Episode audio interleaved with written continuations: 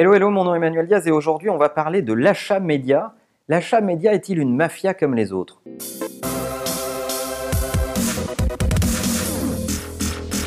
Et oui, l'achat média, c'est un monde et un milieu très compliqué. Alors on est un peu protégé en France avec une loi particulière qui s'appelle la loi Sapin et qui, contre toute attente, mais comme son nom l'indique, a évité la langue de bois dans ce secteur puisqu'elle encadre clairement euh, les taux de marge et les taux de commissionnement entre les supports, les agences médias et les marques. Mais c'est une originalité puisque cette loi, à ma connaissance, n'existe qu'en France et pas dans le reste du monde. Et patatrac, cette semaine, il y a eu un gros, gros coup de gueule posé par une des plus grosses marques de la planète sur l'achat média. Le Chief Marketing Officer de McDonald's a sifflé la fin de la récré et a dit clairement, je vous livre ce qu'il a dit. In media, we have lots of waste and fraud. We need to clean up the channels and make sure the supply chain is transparent. Donc, c'est plus que clair, c'est un coup de pied dans la formilière.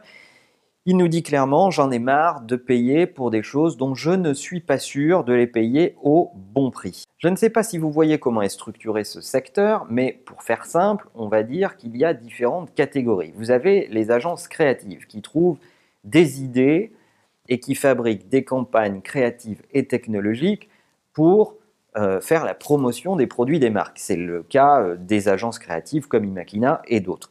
Vous avez ensuite des agences médias. Le boulot des agences médias, c'est d'acheter et de négocier les espaces dans lesquels vous allez pouvoir mettre vos campagnes. Donc ça peut être des spots de pub à la télé, euh, de l'affichage, euh, des Google AdWords, une campagne Facebook Ads, euh, etc. Bref, tout ce que vous pouvez acheter de façon publicitaire, ils vont négocier le prix de ces espaces pour vous en tant que marque et ils vont vous vendre ces espaces à un certain tarif sachant que eux, leur modèle, c'est un modèle de commissionnement euh, et un modèle de marge au-dessus de ces espaces qui vous vendent. Et puis de l'autre côté, vous avez les marques qui, elles, payent leur agence créative pour avoir des idées et fabriquer euh, euh, des campagnes, et de l'autre côté, des agences médias avec lesquelles, à, qui elles confient des budgets pour diffuser ces, ces campagnes. Bien sûr, ça serait trop simple si on s'en arrêtait là. Eh bien non, beaucoup de groupes publicitaires historiques, les groupes de pub du XXe siècle, ceux qui se sont construits sur la télé, détiennent à la fois des agences créatives d'un côté et des agences médias de l'autre. Et quand elles signent un nouveau client, elles leur disent on va trouver les idées et on va vous acheter les espaces. Et ce que vient de nous dire le patron de McDo aujourd'hui, c'est je ne sais plus ce que je paye, je ne sais plus quelle est la valeur de ce que je paye. Est-ce que c'est la valeur de, l'idée qui coûte tant ou est-ce que euh, mes espaces coûtent vraiment ce prix-là? Est-ce que euh, la marge arrière que vous prenez auprès euh, des vendeurs d'espace revient dans euh, ce que vous pouvez me donner en budget créatif ou pas. Bref, c'est un gloubi-boulga total. On ne sait plus ce qu'on achète et on ne sait plus à quel prix on l'achète.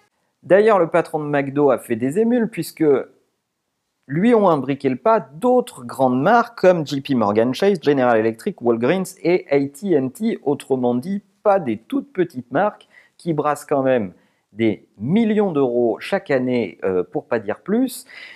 Et ils se sont engouffrés dans la même brèche et ils sont en train de dire exactement la même chose. Le patron des médias de Mastercard a lui aussi enfoncé le clou en même temps pour dire c'est difficile de savoir si on paye une agence le bon prix quand elle fait du business créatif à côté de celui du média de manière peu transparente. Bref, tout ça est un tsunami pour le petit monde de la communication au sens euh, global et ça a forcé euh, l'ANA, euh, l'Advertising euh, National Association aux États-Unis, à se positionner sur ce sujet et à donner des recommandations. Alors, malheureusement, leur recommandation est débile, puisqu'ils disent qu'il faut nommer un Chief Media Officer.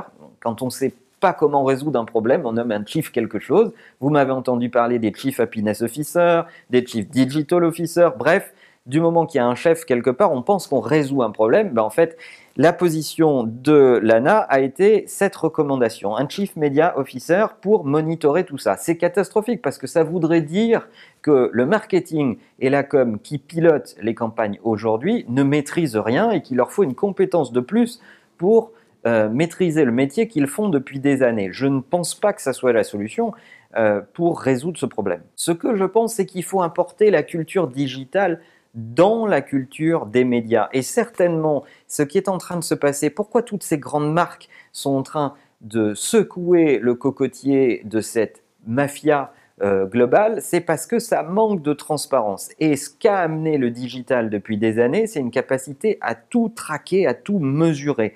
Et ce que sont en train de dire les grandes marques aujourd'hui, c'est on en a marre de payer pour des trucs qui manquent de transparence.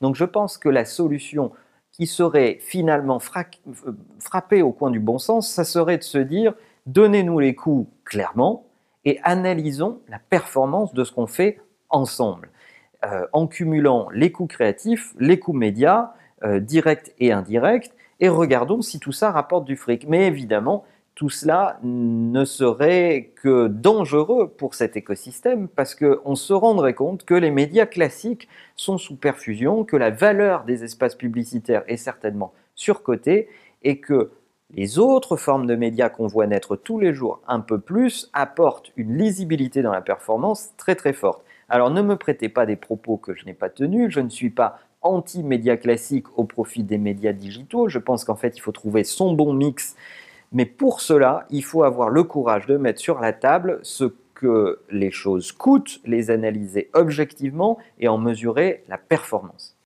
Alors racontez-nous, vous qui pilotez des marques, comment vous vous y prenez? Quelle est votre religion? Est-ce que vous confiez tout à votre euh, agence et la création et le média? Est-ce que vous scindez? Est-ce que vous achetez le média classique, le média digital au même endroit? Est-ce que vous en faites en interne? Parce qu'aujourd'hui, vous pourriez piloter en interne vos achats médias euh, digitaux, en tout cas, c'est assez facile de le faire. Bref, dites-nous comment vous pilotez la performance de vos campagnes, ça nous intéresse et n'oubliez pas, bien sûr, que la meilleure façon de marcher, c'est de vous abonner. À bientôt.